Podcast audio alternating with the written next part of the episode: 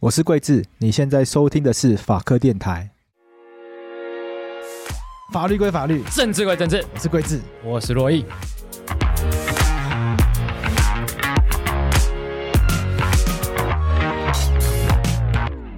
法律归法律，政治归政治，我是桂智。我是洛毅。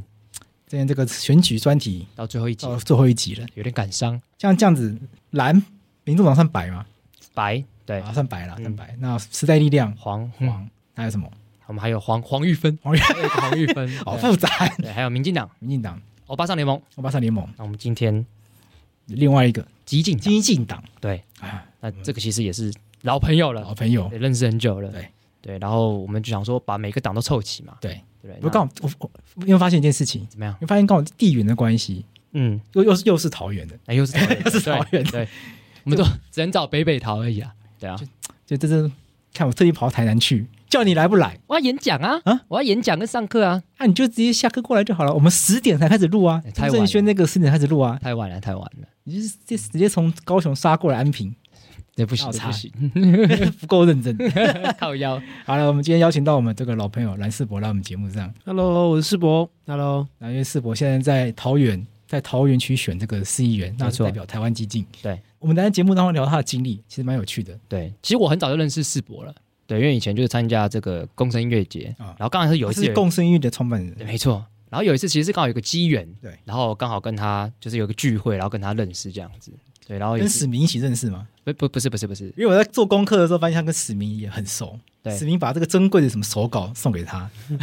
我觉得超屌。没有，是我们帮他整理他的手稿啦。他就是等于说离开的时候，就什么都没有，嗯，对啊，就一片混乱的状态。我们重新把它把它整收理收拾好，这样子。那因为我自己个人其实非常喜欢看政治嘛，嗯嗯，对，所以就今天世博来要要问他一些很多关于政治的问题，那尤其是他应该是这个通过选举过程当中，可能对政治又有一些新的一些想法、一些观察好比说他对可能里长啊或者更多人接触，哎，会不会因有一为些跑市议员选举应该要接触很多什么都要里跑长啊、对领长啊那种的，今天就来问他一些细致的看法，这样子。有时候我们在看，像你说那个此消彼长，嗯其实你看的时候，你都啊蓝绿蓝绿，对可是其实这世界就不是蓝对绿，对啊这样子对啊，的尤其话是越越底层，他那个蓝绿那个界限超级模糊。对啊对啊对啊，他真的就是就是只是喜不喜欢你而对已。对对对对对对，学历好哦帅，对不对？对不然那个陈子瑜、对啊，那旋真风啊，干那个 d 那个 i 真 c u 的 l o s 吧，这太荒这谬真了的荒吧谬，？现在我家附近。真的吗？对啊，哎、为什么都让人家林志健在你家干？你的没有？我我现在住永你和的啦。喇叭干嘛？来 我，好我几个住家哪里？谁好出几个事？家 ？OK，那为什么高红安没有离我很近？那陈子瑜那个很夸张太啊夸。张了，那根本就是选议员可的。是我跟你讲哦，但他那个也会遇到状况，就是当他如果比如这是里长选上了对，他如果觉得他现在人气很高，他对跳到议员层就级，就就他就他又可能会往下掉啊啊，就啊啊是就每个有点像他现在就是一个，呃你知道那种三 A 级，有三 A 哎的 Pro， Pro，有没有？啊对 我们的对陈金峰，对，就陈金 就峰是就是三 A 零点零九一，就三 A 的王者，然后嗯上大联盟就是、就是打不出去，就嗯对对，就是卡到这样子，所以所以我觉得这个就是有趣的，因为你没有办法很用一个角度去分析政治，就政治它嗯其实往往是复杂的。对对啊，那当然，当然是好玩了。比如说，你说，哎、为什么这人支持你？看看这民国国民党的啊，对不对？或者、嗯或者说他们，或者也有一个里长啊，他说我这里二十三个里长，二十一个是民进党的，但是他是国民哦党的，还是选得上。啊，对啊这很好玩，而且这超还好有玩几任呢、对我觉得这就是其实会拆解你对政治的理解了，因为我觉得很多时候，当然比如说激进好了，那我们还会说认为说哦，这个国民党不倒，那嗯这个台湾不会好。但事实上，国民党怎么倒？事实上，国民党就是你如果思考它是一个政党，那它很事情问题会变得很简单。对，但但是你把它放进 NB 四重体制，你就发现看很复杂，复杂，对对，因为国民党要倒啊，问题是干国民党要倒，干国民党又不是一个党，国民党是一个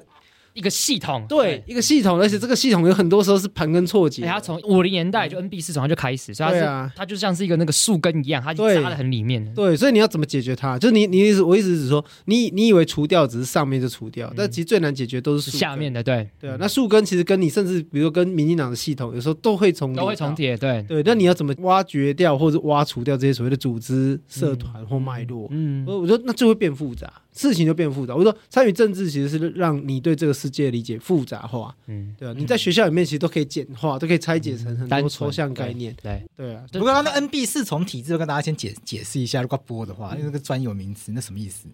那你这个叫国发所的专 业吧？国发所国发哎所，哎国发所你直接学弟解释一国下发，所没有毕业哎啊，啊， 这联络也是抄的，我跟你讲，没有论文，没有哎你抄到底有没有袭？写？我其实写了一百多页，哦，你写一百多页呃，其实一百写多会毕业了我吧哎其？实写十万字，那你也毕业了吧？对，但但他但收到退学通知， 那可以直接出版了。好，先跟大家讲 NB 四重体制，简单来讲就是说，像像国民党他一开始这个一九四九年来到台湾之后，他对台湾的整个执政其实是非常脆弱的，对不对？因为外省人来，台湾本省人根本不鸟你啊，对不对？所以 NB 四重体制比较像是说我透过一些方式来笼络地方，好比说那时候地方可能很多是本土的势力，那我透过资源跟利益的交换来换取你对我的支持，所以到时候在选举的时候来换取你对我的支持，但我平常对你的利益的输送，然后这个体制慢慢就形成。然后 NB 是从一个典型的一个状态，就好比说像地方派系就会有这样的状况，地方派系好比高雄人会听地方派系的话，但不一定会听国民党的话。可你国民党跟他长期这样子利益输送，NB 是从，那那些人也会慢慢把票投给国民党，就会有这样子的过程。为什么叫 NB 四重这么奇怪就？给你恩惠啊，给你庇护啊，你要服从啊，就是这两个关系之后，可能平常的时候我要给你资源，要给你奶水啊，对，要给你预算啊，嗯，对啊，那你选举的时候你要回馈啊，对啊，所以这个东西当然有几个教授是有关联的啦，比如说洛林阵仗是一个说法关于，阵仗，对，然后那个那个乌奈德是一个说法嘛嗯，他们是有点像的啦，不太一样。他们，但我不是专业的，我只是说他们两个的说法都有点像 NB 四重的概嗯念，但是他们可能有一些细致的差别对。但延伸出来其实就是关系就是派系啊，所以一直把什么呃怎笼么络李地方士绅的这对种对对对概念啊对，比如他们说什么李登辉是黑金之父，我觉得这个就是很荒谬的说法，很因为廉价了，对吧？对啊，因为李登辉只是去延续了国民党长期的方法而已。哦，对，就是他只是延伸出来，只是说、哦、最后李登辉并没有那么的外省人，或没有对那么的这个所谓的中华民国派，所以他们就说哦，李登辉是黑金之父。对没有啊，这套管理方法是一样的，就这拉拢地方，如何让地方为我所用，或者为我投票，嗯其实这个一直以来就是一样的方法啊、它没有什么差别。白话一点讲啦，就是这种事情，他绝对不是支付啦，是一九五零年代就开始做的。第二，如果要做民主改革，那些地方派系、那些黑道的票，你要不要让他来做民主改革？也要啊，你要修宪，你要修法，那些黑道立委、那些地方派系立委，他也是要投票啊啊。李登辉不用这种方式，那些人如果通不屌他的话，他要怎么做民主改革啊？那当时国民党就是立法院多数啊，对，所以我觉得这种说法就很廉价、啊。对啊，就跟我们一样，你要胜选，难道不用请吃米粉吗？对啊你，不用付馒头吗？ 对不对？你不用，就是我真的觉得啊，你看像我们在市场发文宣，你就给我一秒钟而已、欸，对啊，对，对，那真的是看你水不，看你恩导不，有没有握手？对啊，对有没有温度？有没有力对量？对温度对不，对温度。对啊，你哎，米粉厂至少我可以讲二十分钟哎，嗯我的能力就是我的口才是有办法二十分钟吹下去，让他们还很专心。对，以前桃园来讲，可能没有人做到，就还有二十分钟让他们很专心听我讲话，虽然最后还是要吃米 粉。对，对啊，但至少我觉得这就是一个就是说政治的弹性啊，就是说你不能一直用一个很固定的看法说哦，政治一定是这样，政治一定是那样。对我对觉得那样的想法都有点太过于，我觉得就有点太机械化幼稚，对啦，对啦，幼右底稚啦，对能够右底啦，哎呀、我的看法是这样啊。既然既然已经聊到这个，呃，关于怎么怎么深入政治这件事嗯情，嗯嗯嗯，那你当时为什么会想要选？因为我在访问你之前呢、啊，对我有当然我们我我照惯例我都会神家调查，我对身家调查对爬文，对你本来好像没有特别选你要参参加什么政党，唯一的对就是你要打倒国民党。对因为我看新闻稿上面，你的诉求就是打倒国民党，可是好像没有特别查到你要参加什么政 党。我觉得我觉得这是这是参选以来啊，就是一直被他讲说我们是侧翼啊，就是台湾基进选嘛，那就是说我们是侧翼小党。我心里 always 都说干什么侧翼，妈的反统，干林北一直以来都是主力好吗？ 就我还没从政的时候，我就在反中反统啊，啊对不对？就是就是我我觉得这其实是有理念跟没有理念的人的差别。哎，就是没有理念的，其实他只是看政党。就是我们在学我们在学生时代就在做这些事情啊。今天今天只是说我们在做政治工作的时候，总是会去思考说，比如说我那时候在市政府上班嘛，那我本来没有党籍，那我后来在市府上班，那可能就觉得说，哎、那作为一个责任政治的角度，那你是不是应该要思考你要不要入党？那可能是一个选择。那当然，后来要选举的时候，可能也要去选决定是说，哎、那到底我要不要用这个政党来选举，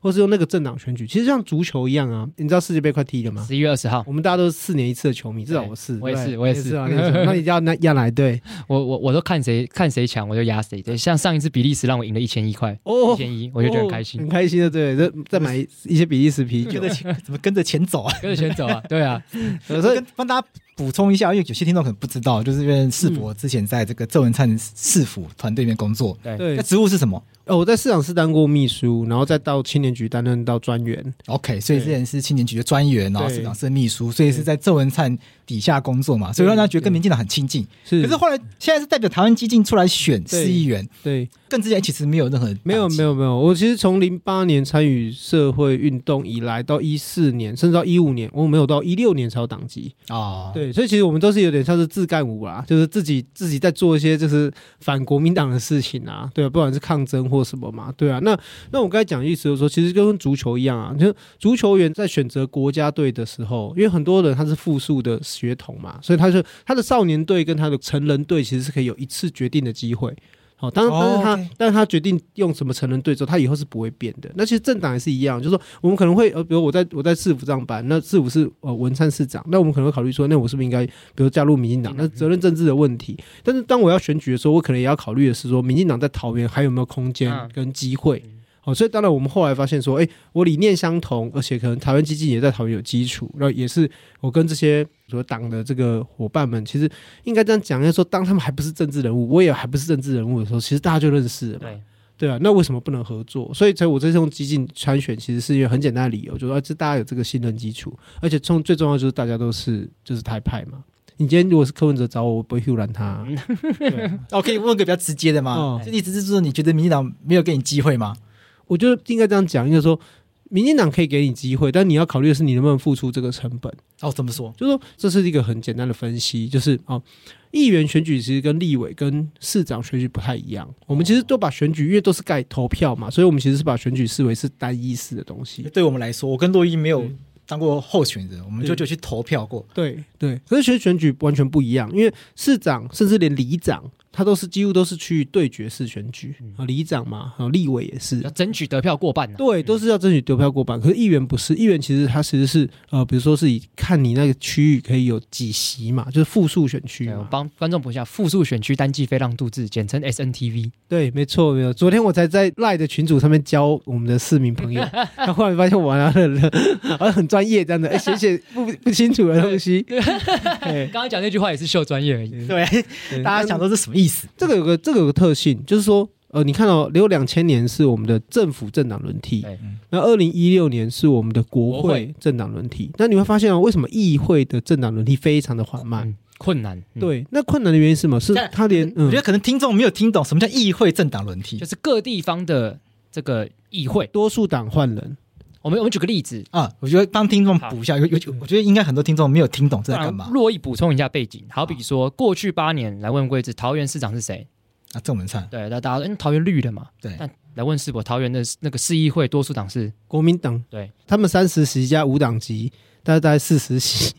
我们绿本土阵营只有二十席。对，那就表为什么市长民进党选得上，对，可是席次却选不了对，过这半而，且这个是台湾各地方的议会的多数的状况。就是连台南都这样。对我上次访问这个朱正勋的时候，嗯哎，连台南都这样。对对对对对，台南不是是林非凡说是不是西瓜出来对，选得对上，对可是议会西瓜没有都是民进党的人啊。对没有对啊，没有都是民进党的西瓜。这这有个原因啦，就是说，其实你会发现议会连提名都不会见得过半。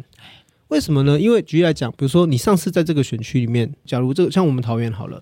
桃园我先以民进党的局势来分析，就是说、啊他上次提名七席，可是提名七席只中了四席，那他这一次可能就要衡量说，我这次到底要提七还是提六？那事实上，现任的一定都会希望越提越少越好，因为他其实是在一个固定的基本盘里面去做票在分巩固对，去切割。所以也就是说，议会为什么它很困难？有甚至翻转，乃至于很难很困难过半，所以其实，在议会选举这种，你刚才讲那个什么复数选选制区单机非让度制，单季投票非让度嘛，嗯对不对？这种选制里面，其实连提名就保守了。也就是说，如果这次提七没有很成功，那像民进党这次就提六，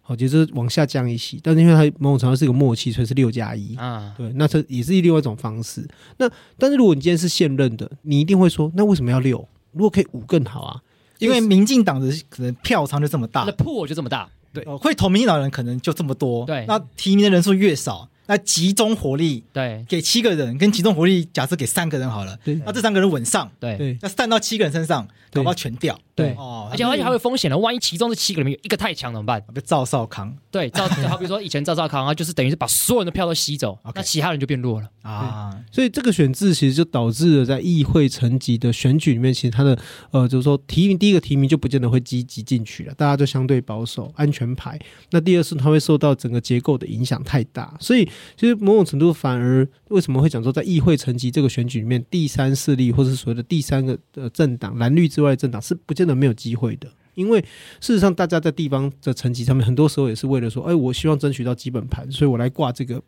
政党。它本身的党性不见得那么的强，它可能是走服务类型的，可能是走这个呃什么家族类型的等等。所以也就是说，第三势力政党要怎么突破，其实我觉得在非对决式选举其实是有空间的。那当然不可否认啊，还是都很困难 哦，对，还是很还是都很累。所以但非对决式选举的意思就是说，他只要能够掌握到一定的嗯，量，对对，他不需要真的是多数就是帮大家就是正谱一下，就是比如以桃园为例嘛，桃园那时候就是因为在升格的时候，他没有做选区的重新划分、嗯啊，他基本都是延续，就是比如观音区是多少，哦，大园区是多少，那它就出现一个状况，因为每一区的人口不同，那每一区的人口不同，就导致桃园很有趣，桃园的每一个每一个区域的议员选举，它的选法可能都完全不同。怎么说？比如说像大溪，它就是对决式选举，所以大溪、大园都只有两席，那没有没有什么好讲的，几乎就是蓝要一席，绿要一席。对，嗯那就是初选的时候，几乎就等就于决大定选了。了。对，嘿，这是一种类型。那还有一种就是中型的选区，比如大概四席到五席。那这种四席到五席的选区，其实它就开始相对的比较复杂一点点对，你可能就要争取十几趴的选票。好，那到了我们这种大选区，像桃嗯园、中立，这是很比较大的选区，四十几万人口。嗯桃园是十二席嘛，然后中立是十一席。嗯，那当然，它的相对你的得票比例就可以往下压。好，因为什么？因为参选的人多嘛，比如这个人分了两千票，这个人分了三千票，他们都不会当选，可是他们是不是就把门槛就下的降。水位都一直往下拉？ OK，所以就是相对的，就是以桃园来讲，就是桃园就很有趣，因为等于是只表面上十三个选区，可是十三个选区的玩法可能有几乎可以说是每一区都不太相同。那我们把问题拉回来，你刚刚说民进党还是要考量成本是什么意思？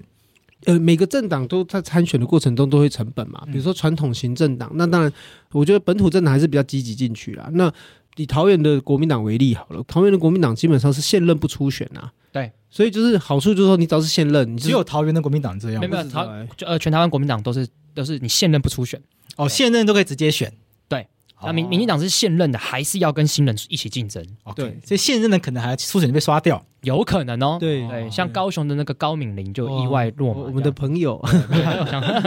所 OK 以没有，所以当然，我觉得这是一个刺激进步的方式。但是，我觉得初选不可否认，对于对于我们相对比较没有背景的人来说，就等于你要跑两次啊，你的资源、你的各方面都要跑两次。那这对我们来说会不会是个负担？那另外一方面就是说，初选制度本身对于某一些类型的候选人是有帮助的，比如说他就是有电话，他就是有组织，他就是有现成的。为什么？因为他就是比电话民调。哦，所以对于新人来讲，或对于比较青年世代的候选人来说，或没有背景的年轻人来说，你要玩初选这个游戏，其实你压力本来也比较大，嗯，嗯嗯嗯，所以是有这个关系这样子。哎，那我们上哎，我们之前是不是有聊过，到底有没有初选这件事比较好？ 对，我们有聊我过这们个那时候结论是什么啊？就有还是比较好，你觉得有比较好？对，有比较好。江浩佑好像觉得他觉得有，啊，他觉得初选很重要他。觉得很重要哦他。觉得谁非常谁觉重得要这样？我们另外一个朋友浩佑，哦，有对有有，嗯另外一个主持人哦有有今天没有上线，他在台南啊，他在台有南时哦，候会一起录音。他就是觉得初选是一个非常重要的一个制度，因为他就是说，常常大家就觉得，好，可可能我支持民进党或者支持国民党，可是他派烂的人怎么办？啊那可他他就会觉得初选的好坏就会决定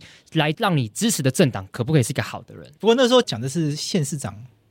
都有啊都有有讲到议员吗？有有有有有，哦，我记得是有啊我讲啊觉到嗯我，觉得初选是保持战斗力的方式，但是初选保持战斗力的方式就是就是钱的战争嘛，嗯物资的战争嘛，所以所以我觉得初选是好的，是你可以确定你出来的那一只绝对不会是弱鸡，对，但是它也绝对不是一只很瘦的鸡，因为如果太瘦，它就是初选就就就结束了，束了对，就结。束了。所以这也是个问题，就是我们到底要让民主的门槛就是这么高到吗什么程度？我觉得这还是不可否认，我觉得还是一个问题。那确实出行有一个问题，他都打电话、啊那现在会接到电话的都是对都老人啊，对，因为就是年轻人不会在家里接电话、绝对接不到我电话啊、这我个家时候根本没啊电话，对我家里根本没电话，对啊，对这不是大问所以题。这时候就会讨论到那个二零一九年的这个蔡英文跟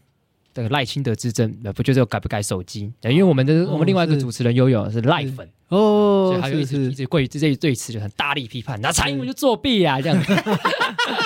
因为他会觉得没有用手机对他不利啊啦。对对对对对对，所以当当时他我们每次讨论到这个时候，他就一定会拉这个东西出来，然后靠背一下这样子，这是他的这个他的习想法他啦的习惯这样子。嗯，就是我们有遇过一些前辈啊，他们还是有认为说，其实电话民调还是一个相对准确的东西。那嗯原因可能还有一些技术性要克服嘛。那网络绝对是大家都会怀疑或不信任的对啦对。对那但是另外一个是说，那如果你要加入手机，你可能还要遇到一个问题，就是说那一个人有几只手机？对好、然后乃至于就是说，这个手机有没有可能会，比如说呃，它的区域怎么判定？对，那个区块很难切割嘛。嗯我我市话我可以切割，对对，但是但是我我的那个手机我很难知道说被我打给你，那你怎么我怎么知道你一定在桃园？嗯对不对你搞不好明明在台北，或者说我是一个桃园人，我的票在桃园，可是我在台北，我要怎么用手机打到这个人？他非常难特定啊。对啊，所以对所以目前我是觉得说，呃呃，当然不可否认啦、当然有人有人抱怨说，你看现在所有党员都没意义啊，我付党费，可是我没有机会投票啊，我没有资格投票，所以这个也是另外一个问题。但是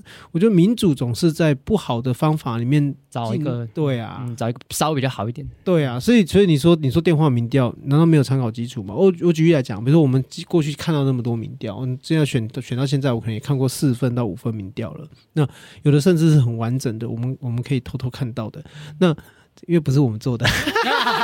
我就是那个民调小偷。哦，但是那在节目播出的时候已经不能讲民调了，所以我们对今天不能。哦，对，我们只哈能。讲说有看到民调，你现在可以跟我们讲，但我们会逼掉，我们会逼等下会掉剪掉。哦对，你要记得逼掉，不然我不会付钱哦。对干那很贵对，哎罚我也不行，哎对对对对我也骂肯定要把它剪对对，掉。你要自己记得剪掉，听仔细一点。就是其实这个东西很很很关键，就是说，那他怎么可能接通你的电话，接比你多五倍？嗯，比如说举例来讲，比如说他打一千多通电话，人家对方接到打我，就是就是意思都支持我，那我可能是十八通好了。嗯，那第一名是九十通、欸，等于是他是我的五倍，哇他的得票不可能是我的五倍啊，对不对？对对如果等于是我如果是一万票，他是五万票、欸，这不不太可能，能，对对不对？所以我意思是说，他确实有个 bias，他 bias 是，嗯你等于是他的选民很会接电话，他的选民也很爱接电话，所以他会排在前面。嗯但是那只是锁定了这个社会嗯特定的某一群爱对接电话的人而已，就是他的受众就是这样子的。对对对，所以它是一个判断标准。当然，有人说，哎、我可以用加权的方式去判断啊，我可以用什么方式去修正啊，等等。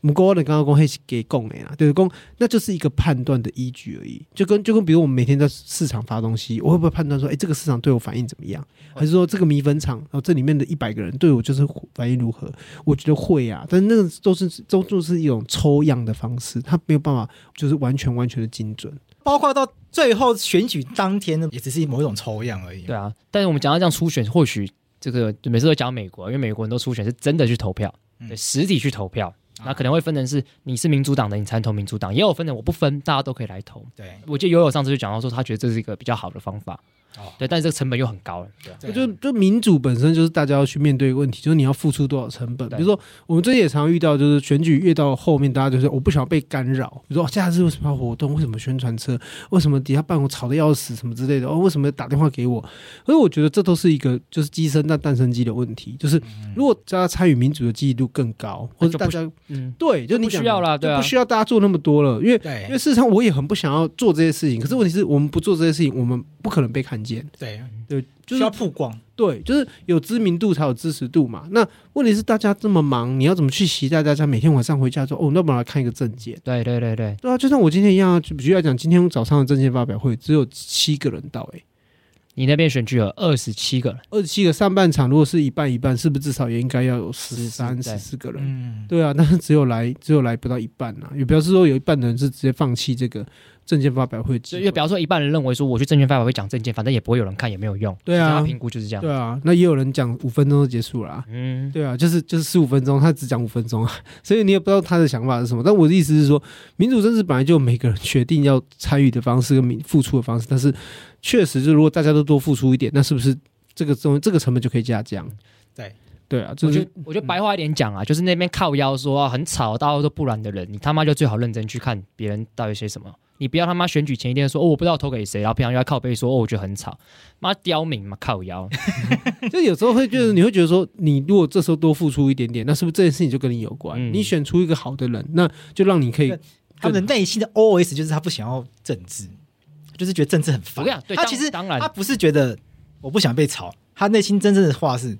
我觉得政治很烦，就都不要来烦我就好。他搞不好根本就不会投票、啊。有有可能啊，那这对啊样我就不 care 啦。但是会去投票的人，我就我就会。但我觉得这样更。悲啊，因为台湾不不不台但湾这么幸运，你你是在民主自由社会，就你竟然是没有，但是我是想政治问，关键他这样的人啊，基本上他他遇到事情的时候，他会想要来找你。哦，就是就是这样嘛，就是每个人都觉得说，哎、那我我哪个人在这个社会走跳不会遇到状况？对，对啊，那可是你会发现很多遇到状况的时候，他会觉得，那我怎么办？为什么你们不照顾我？或者是说，哦，为什么你你怎样怎样怎样？哦，为什么你要这样设计？对不对？我今天也收到一个意见啊，说哦，你会把篮球场改成足球场吗？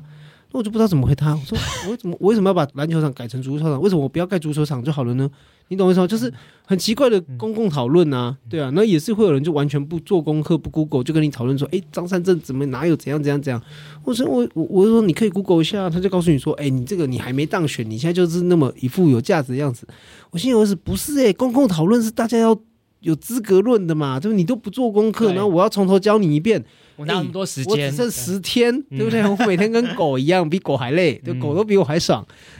对，那我就觉得这个是很不公平的一件事情啊对，。我觉得那个世博讲这个，我觉得蛮有道理的，因为法白常常也会有一些粉丝问一些问题，然后我都会觉得你问问题没有关系，但有些东西是你问之前应该可以先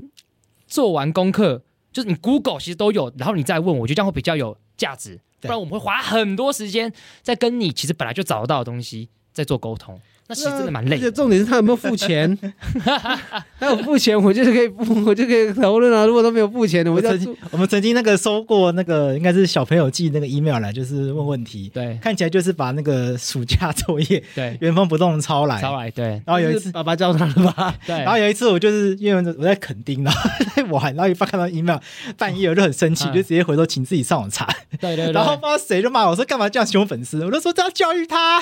他说叫什么，不能就叫做什么呃什么伸手牌对，对不能伸手牌牌对啊，哎对啊，对啊己愿他利啦，对己愿他利利啊。但我觉得公共讨论自己要有一些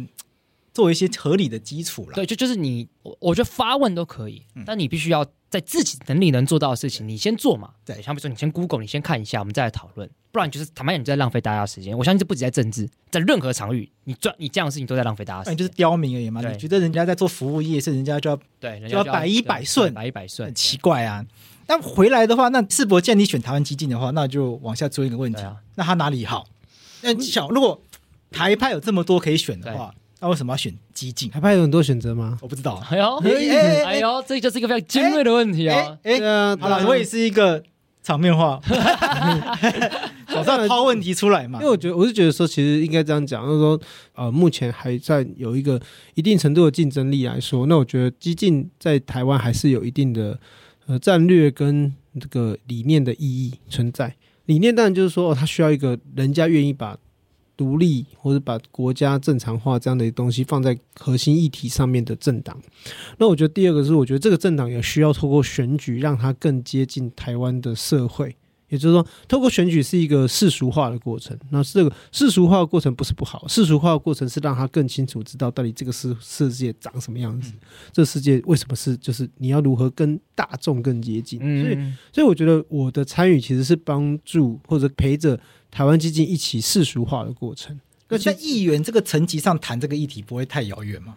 不会耶，我觉得我觉得还是有问题啊，就是说你今天要吃饭，你今天要这个喝饮料，嗯，你可能也需要上厕所，但你可能也会有一段时间是思考，就我的国家前途要怎么样。所以我觉得它是一个平衡的，那如果有人说什么东西都要谈统独很烦，那个也不会什么都都谈谈宠毒啊，就是如同说我在选举的过程中，我也做选服啊，对啊，我也曾经直接就让他们，哦，他公园绿地平整化不够好，然后那个大哥大姐就嫌跳舞会不舒服，靠，我就直接叫吊车吊土来，对不对？吊土来直接用怪手，就是弄好，然后再把它铺好，对不对？那边的就支持我啦，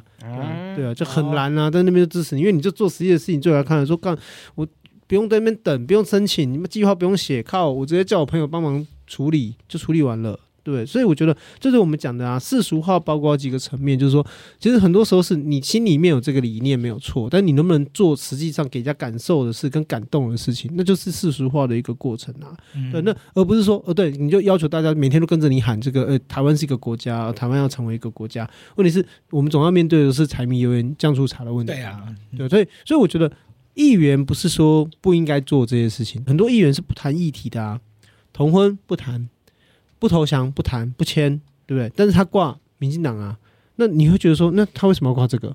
你懂我意思吗？就是那这个党的核心理念跟核心价值到底是什么？我觉得至少激进目前为止还是维持一个，就是你他会要求他的候选人本身是有理念跟立场的，嗯，那至少这是好事。对，啊但这个好事能不能继续维持下去，或者说这个政党就如同呃美国，它会分哈、哦，这个这个共和党、民主党，但是不管怎么样，他们都以美国作为一个国家，对对，台湾也需要这样啊，台湾也需要一个是很世俗的政党跟一个有理念的政党，可是他们都是本土政党，我觉得这也很好啊。好、所以本土政党有理念的本土政党，它确实需要选举的考验，哦，透过一次一次的选举，让他自己证明自己可以活下来。嗯，我觉得这不是坏事，嗯，因为选举再过十天就要有结果了嘛了，解，对，对啊，那就是成王败寇啊。我觉得这很合理。我觉得你一直强调你的理念很好、很正确，但是你没没有办法，被检验啊。对你没办法过关，嘿，给供哎、嗯，那那我想问一个，追问一个问题，就是我之前网上看到讨论的，我觉得我想今天问问世博，就是因为听你刚才那样讲嘛，当然就是说，像你刚才有批判说，像民进党确实也有人不不签，所以比方说你们想要透过这个激进的理念来跟这个民进党世俗去做一个平衡嘛，那有人可能就会骂说，那你这样是不是在对这个台派的势力去做分票？甚至我看过有个人批判，就是因为像那个陈其迈，他就是有参加激进的造势，然后也带激进候选人去扫街拜票，那就有人说，陈其迈要不要为如果激进党有人当选，民进党落选负责？我觉我们得怎么里面看待这样的我事觉得情有个 bug，、来来啊、就是来，说嗯在两千年的时候，其实我们会讲中间选民，嗯那时候其实并没有什么太明显中间选民。但在二零一四年过后，就是在学运过后嘛，二零一五年、二零一六年，大概在二零一六年、二一四到一六之间，其实大概可以确定台湾是有一批中间选民存在，就是十几趴左右。哦，你只要把那时候的绿色绿公鸡嘛，然后然后加上这个新民党、台联，加加是十几趴的这个得票。这十几趴其实很明显的，它其实并没有太明显说会回到蓝或回到绿，它就是一个游离票。不然为什么柯文哲这么多，还有这影响力？嗯，这一票其实它有个特色，就是说它其实不回蓝不回绿，但是它就是在那里，谁可以把它统合起来成为有效票，谁就会有政治影响力嘛。所以一样道理啊，就是说，当我们去假设说那个陈其迈去带着激进的候选人拜票，会不会造成民进党落选？那应该问的问题是第一个，因为其迈其实也在选举啊，也就是说。民进党，我我所我所知道的是，他们的首长本来就可以帮不同政党的人拜票，因为那是他要胜选才是优先嘛。嗯那第二是什么？第二是当他陪着别人拜票，第一个当然是要巩固市长本身能够胜选。那另外是议员本身，它就是一个复数投票的一个机制嘛。也就是说，今天我即使比如说民进党有四个候选人在这个选区好了，我即使不投 A，我可能投 B 呀、哎对不对？你说他帮激进的候选人搭台，所以导致我落选，其实不是欸诶、因为有可能是你的票被你自己同党的人分掉。所以这我们刚才也有讲啊，就是说这种我们刚才讲那个哦单季非让渡制这种投票，其实本身是党内互打啦。对对对就对，这种很多时候都是党内跟党内才是竞争对手，嗯所以这样的制度里面其实会忽略一件事情，就是说激进或者是另外一个政党存在，它的用意其实是为了把可能跟你立场大立场一致，可是他们可能没有那么喜欢你的候选人，我还至少还有一个选项可以去哪里？好，比如说桃园现在就会说世博能打，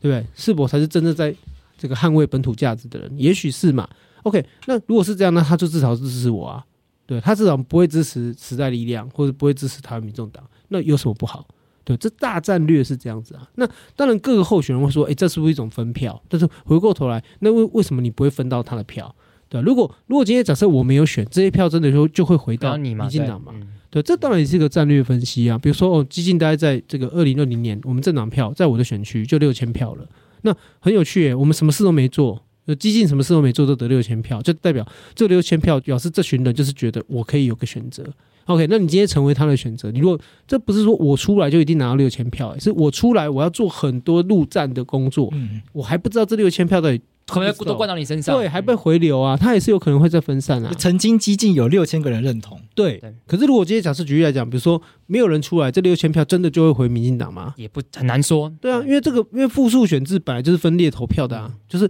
你说有市长跟议员的票投票数，其实很多时候是分裂的。就像你讲的，我支持我我给不支持是车吉亚，啊对不对？嗯可是我给阿干，我是投蓝的啊。嗯对啊，其实分裂投票这是很合理的啊。所以我一直是指说，呃，小党的存在呢，至于候选人存在，其实我觉得那是一种市场区隔。如果我们站激进，可是我们立场不鲜明，那我觉得你根本没有必要啊。你嗯，就是你就是跟找打保守牌就好啦。好，所以我们为什么对于市政这个东西为什么特别的关注，尤其是针对就是张善政这样的，人家那么高雄女婿啊，你就看到说靠韩国瑜搞一个妈高雄乱七八糟，你就觉得不爽，那当然会觉得 说好，我现在不讲话，桃园就是变下一个高雄，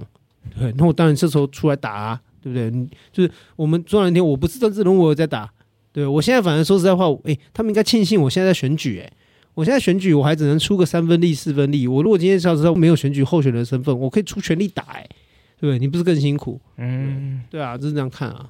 那激进跟其他的小党有什么差别？时代力量，刚好提到时代力对量，啊，你民众党现哎我要在你这样讲哦，可是我我是直接讲哦，我没有在保留哦。很好，哎我啊们就要你这种答案。对不是啊，激进党怎么会跟其他小党会一样？你从公投的立场看就知道啦、哎，哎公投立场的时候，激进党站在四个不同意，嗯对不对？嗯，对民进党也站在四个不同意，绿党是三个不同意，三个不同意一同意一嘛个，同意，嗯对不对？然后民众党是两好两坏嘛，对就两个同意，两个不同意嘛。对，对，时代力量是三个好同意，坏对一个不同意耶。对然后国民党是四个都同意嗯都同意耶，那光谱不就拉出来了吗？啊，对不对？光谱就拉出来了啊。我一说，那我们本来就是站在比较本土这一边啊，嗯这这是一个价值选择啊。对，民众党是两好两坏。我比我觉得比较好奇的是，时代力量他说他是，如果他要说他是本土政党的话，那他是他是跟国民党那么靠近，他要怎么去解释这件事情，对不对？所以。激进当然在立场上，我就我们会说我们是本土政党，并不是亦步亦趋，而是说激进就是在这些议题上面选择一个更 radical 的角色嘛，就是说我们认为更是如此，就如同我们对陈时中的支持度，对，我们对不投降这个声明书对的签署程度，我们都是最高的啊，对不对？所以你一直说啊，激进是个小绿或什么，我觉得他其实只是忽略一件事情是，政党跟政党会竞争，政党跟政党就会合作。嗯，你不能说政党跟政党合作就是大小绿，我觉得这个说法太好笑了嘛。对，我们今天并不是说哦，民进党有推候选人哦，我们有推候选人，可是我们帮民进党，这说不过去。对，激进并没有推出任何县市首长的候选人啊，所以我们民主不就是在诸多的苹果里面挑一个比较不烂的吗？对，对不对？如果今天有哪一个政党推出一个比民进党候选人更本土，那我觉得当然这可是一个选项啊，但目前没有嘛。你你的意思是说，本土派其实不一定只有绿这个颜色啦。其实，如果你今天在这个本土派竞竞争，大家就是相互在各种不同议题上竞争，但是也可以合作。嗯对啊，对啊，我就我的本土派是前提是独嘛，对啊，独不是一个颜色啊，独是一个立场啊，对就是我们是认为台湾是一个独立的国家，这是我们立场啊。台湾未来要成为一个什么样的国家，那是大家的愿望。但是目前为止，民进党是一个主流的政党，它有比较大的资源、比较大的空间，它有比较多的现实层面可以去挑战某一些位置。对，激进还需要想办法让自己活下来，对不对？所以，当然在大规模的选举上，我们必须要在里面选择一个我们可以支持的人，而且我们必须帮忙他。对，对，我们帮忙他，我们出力，让他可以打倒或是抵挡，对这个反动势力的反扑。嗯而且重点是这样，就是说，我们看到过去八零年代台湾有那么多这个过去的左统的这个前辈，对对，陈英珍，对，吧陈英真，嗯，对，然后甚至以前的这个红白色恐怖时期的一些前辈，嗯对不对？昂博爱红帽子的，嗯他们那时候的精神跟想法，我觉得都是值得我们敬佩的，因为他们那时候是期待、跟希望、跟相信有一个红色的理想祖国嘛，对对不对？可是进入到二十世纪，你发现这个红色祖根本不存在啊，因为并没有所谓的社会主义的祖国，也没有对一个社会主义的中国。对中国不但变得资本主义，中国还变成一个封建式的专制主义。哦，那怎么讲？我意思是说，如果你对我们的自由、平等、公平，也就是对左的信念，你有相信的话，那你不可能在中国找到了。对对，台湾也不够公平，台湾也不够自由，台湾不够民主，但是我们再怎么样都比中国自由民主嘛。那如果是这样的话，那你怎么追求统一？所以我的意思是说，当这个世界局势中国的情况产生这么大的变化的时候，台湾不但有人没有意识到这个事实，他们甚至连过去跟中国中共之间的他我关系，我们不要说敌我，对他们连他我关系都不顾了。他们现在就是几乎是受他的摆布嘛，在台湾是政治人物，去了中国就变成商人，嗯对不对？那受中国的摆置那么深，来到台湾，在台湾一直帮中国讲话，那很明显的嘛，他们就是想要再重新塑造这个特权关系。这个特权制度，如果中国或中共他们来到台湾或统治台湾，他们也希望在这个过程中，他们仍然可以维持他们的特殊阶级位置。我觉得这才是一个很实际的问题。让他们欺骗大部分的台湾人没有办法意识到这一点，但是我们看得很清楚嘛，对啊，我们看得很清楚说这群人就在期待为什么？因为统一之后，他们相信自己还是可以成为那个拥有特权的特权阶级。所以我觉得最为激进，我们看到的是什么？我们看到的是，当这个社会每个人需要顾虑柴米油盐酱醋茶的时候，那有人要挺身而出，有人要戳破这个假象，有人要告诉你说，哦，其实不是这样子。很多人只要当乌鸦，对，大家都想要当好人啊。这世界就是如果没有老鹰的时候，你就会觉得鸽子是一种猛兽、猛禽呐、啊对所以可以可以相对的嘛。对啊，当老鹰出现的时候，就觉得哎、鸽子好温和，他们有鸽子很凶，鸽子其实也是蛮叽歪的生物，对对，对啊，所以这个是一样道理啊，就说台湾基因就是扮演着一个告诉你要小心、要提防，而且确实这个世界的局势就是往这个情况来走嘛，所以你你那你是不是会很讨厌？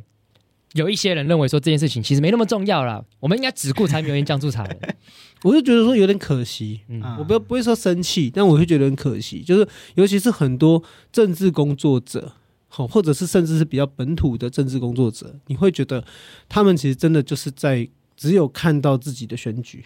好，只有看到自己要拜票，或者只有看到最温和或最没有意识形态好了，或者说没有价值信念的东西。对，我觉得，我觉得他们把这个变成理所当然，我觉得这才是很可惜的地方。啊，那既然选择要选举嘛，因为刚刚讲到嘛，就是说，刚世博提到说，这个基金有理念的这个层面，但也有也有这个世俗这个层面，对所以我们接下来就要往世俗这个层面讨论。嗯，那第一个问题，大家就问为什么要选桃园？因为我是桃园人啊，哦，哦我的选区就是我长大的地就方，长大的地方我也想要往下问，因为我这一次访问下也发现，蛮多人不是选举的地方根本就跟他自己出生地无关。，对比如说吴佩仪好像就对就是这样的状赖况，赖香林也是相对也是。对没有啦。政治第一个重点是啊，我觉得要选举，你的前提就是要胜利。对对如果你选举要出来做这个身体健康的，做参与式选举，我觉得不要玩这样的事情，因为你是在浪费大家的辜负。参与式选举， 参与式选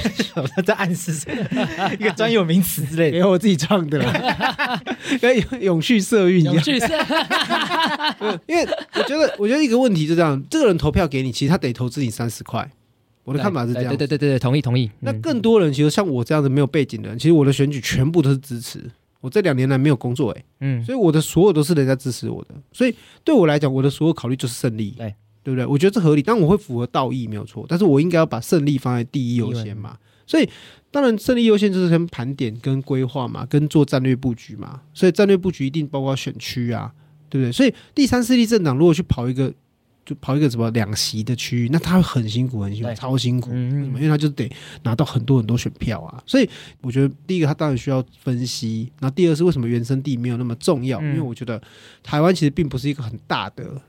这个国家哦或区域，其实你你要建立跟那边的脉络，其实大概是两年左右可以完成。那有时候说实在话，你哪一个人自己长大的过程中，难道跟你的原生地有很熟吗？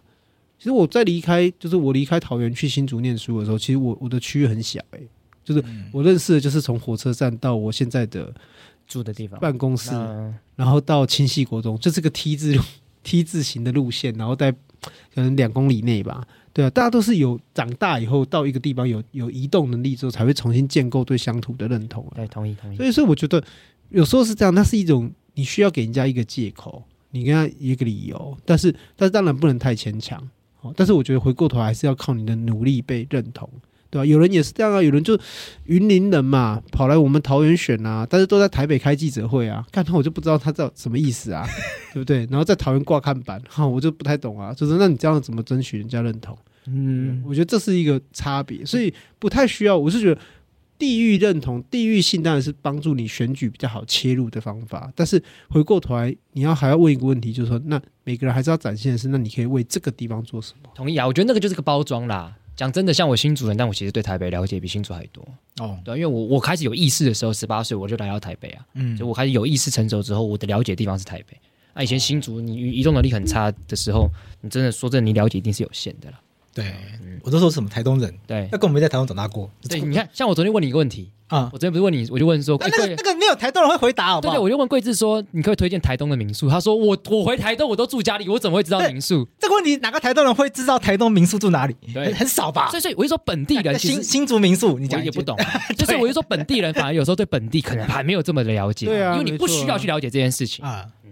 就是你住，你问你说啊，你问他说，哎、你对这个地方熟不熟？他回家像 外地人回到高雄，我太太回高雄当然是吃家里、对对对。对对对啊，对不对？啊，回到家里，回到高雄就是跟亲戚吃饭啊，朋友吃饭啊，这你会你说他真的知道哪边？对对不对？这是一个问题啦。我觉得这是不是一个假议题，但是我觉得不应该被无限上对纲。对对对啊不对过既然要选桃园区的话，总是要很懂桃园吧？对，这个是一定要的啦。对啊，那桃园区有什么特别的吗？应该说桃园过去它其实是从新竹州分出来的，嗯，那从新竹州分出来，所以它的个人的特色，就是这个地区的特色，其实一直没有被很集中的看到。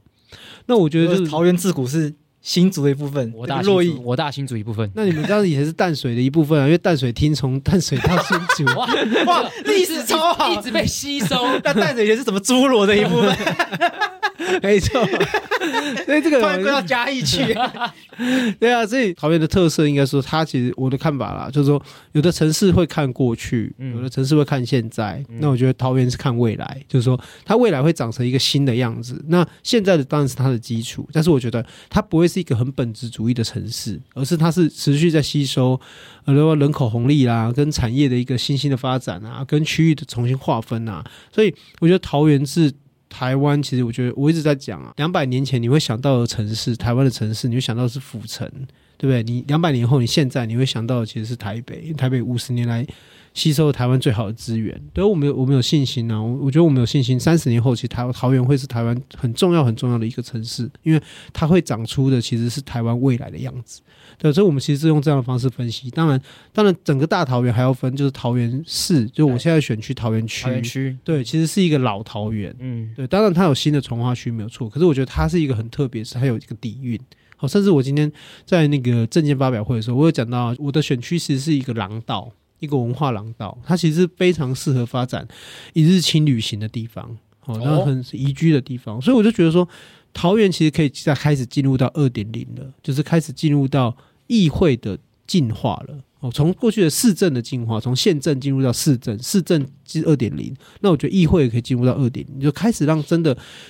比较新一点点的、比较有能力的、比较愿意付出时间、找得到人、看得见，然后证件发表可以讲满的人，这样子让桃园可以更往上，我觉得这才是一个关键。那你你刚才这样讲是说，像桃园它应该要变成二点零。我比较想问的事情是说，你觉得这个关键是不是因为跟交通有关系？好比说，因为以前交通没那么方便，但现在高铁甚至是这个捷运，其实都到得了桃园。对，好比说像如果我去桃园看棒球，我其实会搭捷运。你觉得这是不是因为交通的关系？那就当然是啊，你去你去桃园看棒球比你去天母看棒球快啊，对对，其实是更方便的。对啊，那我后来就观察到一件事情，就我非常多的的朋友，他每天来台北上班，但他是住桃园住什么芦竹啊，之类的，或住青浦啊，甚至住中立，对对，啊，他都都有。对啊那这个交通要怎么帮助他们改善？有什么想法吗？我觉得。轨道建设基本上这个东西就是它需要一些时间，但是它已经画完了，就是说它已经雏形已经出来了，嗯 OK 它剩下就是时间嘛。嗯，那也就是说，这一次我们提出这一千两百元的这个什么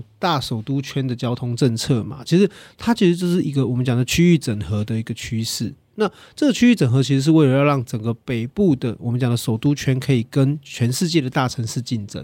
呃也就是说，它不只是一个呃小小的台北市，或者是它跟一个环状的新北市，然后它可以跟桃园，乃至未来甚至可以跟新竹整合在一起。我觉得这是台湾要塑造自己可以跟全世界大城市比较跟竞争的一个基础。那交通轨道建设当然是这合理的嘛。那我觉得问题应该是说，那为什么凭什么台北市政府或台北人从来不需要负担轨道建设的负担，对嗯不对？可是桃园人要负担，然后桃园人还要负担，还要再被这个国民党说，哎，你们举债啦，你们冲他小啊，有的没有的。我就干这超不公平的、啊。那如果今天回到统筹分配款如果一样的话，哎、台北市凭什么拿那么多？今天在台北市，我要问您啊，台北市你们现在有什么资本门建设吗？资本门就是硬体建设嘛，对啊，那金长门就是柴米油盐酱醋茶嘛，OK，啊对不对？那台北市，请问，哎、你们这八年来有通过哪一条捷运吗？你们你们你们今晚搞在基础，你们现在有在盖什么什么了不起的硬体，像高雄那种逼班儿亮的那种这种建筑吗？没有啊，那、你们凭什么拿那么多？哎、你们统筹分款拿多少？台北市每年多拿我们一倍、哎，不是一万哎、不是一亿哎、是一倍、哎，对不对？那他人口比我们多吗？没有啊，他又没有要盖硬体建设，人口也没有我们多。那老实说，他们是不是应该把他们资源分出来？有这个之前那个郑文灿市长，他其实也有在节目上抱呃怨哎过抱怨这件对事情，对，对啊，我们桃园被 argue 举债，我觉得根本都不公平啊！我们做那么多硬体建设，对，那柯文哲带坏的啊！柯文哲说：“哎、我都在还债。哎，你不用做什么事情，你他妈你当然都可以还债，你左手交右手，你就可以还债啊！你每年多领那么多，对不对？那如果今天我不要让你领那么多，你可以你又没有建设，对，你当然不用拿那么多啊。那你我也想，我觉得我常常觉得桃园还算是幸运的，因为我们毕竟是直辖市、欸，哎，对不对？你看我之前我学姐在彰化做文化文化局副仪，哎、他们一个彰化县文化局一年的预算是两亿，哎，一个县才两亿，哎，他们能做什么？对，你说宜兰呢，云林呢？所以我觉得，我觉得做政治为什么不能只有柴米油盐酱醋茶，不能只有服务，还是要去思考整体的大脉络跟整个国家方向是什么？选举只是为了要让你成为一个懂得这个世界怎么运作，而且你得到选民的信任，然后你必须往前走的一个基础而已。可是如果你没有视野，那其实你每天就会重复在做重复的事情。嗯那你也不可能给予方向，我觉得这才是最大的问题。政治最大的差别，其实是因为它是所有一切的前端，就是你政策决定在前面，就会改变很多人的人生，改变一个区域不可能改变的事实，对不对？如果一个轨道建设是地下化还是地上高架化，这个东西就是定了就定了，不会再改变了，一百年也不会变，两百年也不会变，三百年也不会变。OK，那回过头来，你要如何决定一个正确的决定？这个决定必须要有足够的视野、足够的眼光，看得到它的未来。那我觉得在这一场上面，我觉得觉得地下化是最好的选择。对，那地下化最好的选择，问题是那是因为郑文灿市长决定地下化。你今天说高是吴志阳，他就是高价化，对不对？可是高价化会造成的影响跟高价化跟地下化的差别呢，那就决定这个人他看的是长还是远。对，所以我一直觉得蓝绿从来都不是一样的，蓝跟绿就是不同。对，本土就是比较好，对，独派就是比较认真，对，独派的政治人物每天做的跟狗一样，对不对？所以这个是我们看到的，嗯，你一定是从哪里来，你才是选哪里，因为你回过头来是看他对这个地土地的熟悉程度，然后以及他能不能去想现在是怎么样，过去是什么样子，现在是什么样子，还有关键是未来会什么样子。我一直觉得桃园是很有潜力的地方，但是桃园必须要让对于这块土地上面有足够视野的人，然后去做这个政治的工作，我觉得他才会在一个正确的轨道上面。那桃园市会不会有各地区域落差很大的问题？我觉得会啊，一定啊，一定会，因为它人口人口就不太一样啊，然后那个落差就是产业类型也不太一样啊，对啊，那我觉得这就是升格以后，其实台南也有这个现象啊，那高雄也有这个现象啊，对啊，所以所以这个当然是升格前跟升格后，我觉得大家都得靠时间去弥平的。那但是还是有一些技术性可以处理，比如说偏向地方可能没有办法那么快用建设，那你可以先透过活动，好让它的相对剥夺感比较少一点。对、哦，所以我觉得这个也是一种方式啊。如果活动不好，或活动太烧钱、太撒钱，问题是这要端看说哪一个地方需要什么啊？对啊，你不能说哦，这个我觉得有种有种方法就是说，哎，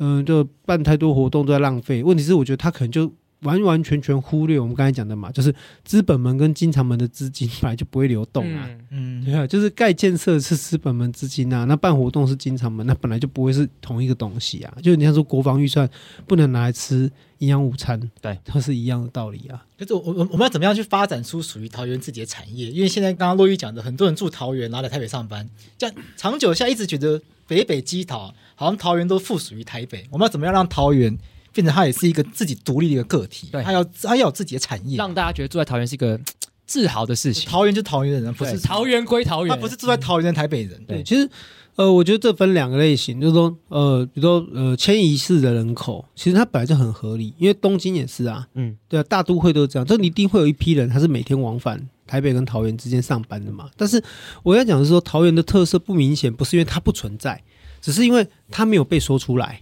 好像桃园，你就不不知道说，哎、桃园我们哎、我们每年的工业产值，全台湾如果我们说第二，没人敢说第一、哎，我们比竹科还多、哎，甚至你你知道你们吃的青菜啊，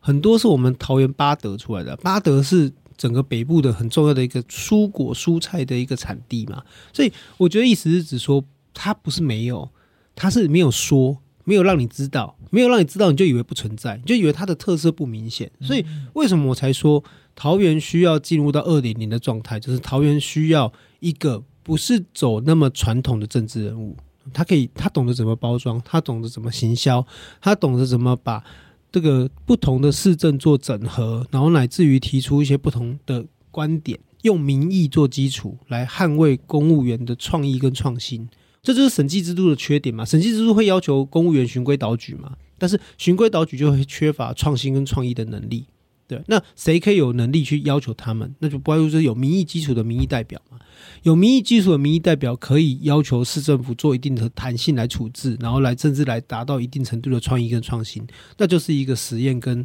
磨练的机会嘛。我们透过小的实验跟磨练，证明我们也许是可以做更多更好的政治人物。我觉得这就是一个机会。那么这次其实做了很多事情，是我们也希望跟传统的选民接轨，可是不代表我们是传统的政治人物。我们其实是一个都在思考怎么让桃园可以进入到下一个阶段，可以更好的，呃，从软体出发，从介入出发，从聆听跟整合出发。那我们希望。透过我们的经验，乃至于透过我们的民意支持，我们可以让桃园的市政可以更好。世博应该是我们这个选举系列今年选举系列最后一个访的对这个候选人的了。哦，真的哈、对，，为什么你们是不是漏了我？没有啊，我们把你留在压轴，压轴压是不是轴，对，压走也。知道你最会讲，哦留在压轴，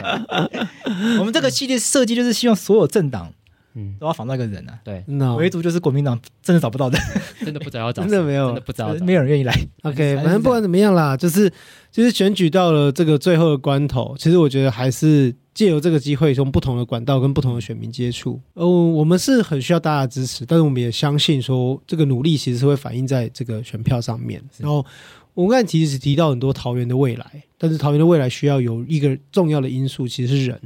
哦，其实政治的本质是人，哦，这、是一群人的事情，但是一群人的事情需要有一些人他相对的专业，而且相对的去思考发展跟未来。所以，当然最后不免俗，还是要拜托大家，就剩几天了，一定要这个这个集中选票。我一直觉得一个很道理，就是说我们并不是。呃，说在前面，做在后面的人，就我们一直以都是，我们早就做过很多事情，证明就是我们可以做事，对，啊而且就是我们能打，对不对？而且我们打得到东西，对不对？那让一个有做过很多事情的人来为你服务，然后来监督市政，来自己推动市政，我觉得这样的选择不会是一个坏事。好好那我们今天就感谢世博来我们节目上分享，他从进入到郑文灿团队，然后后来为什么？哎，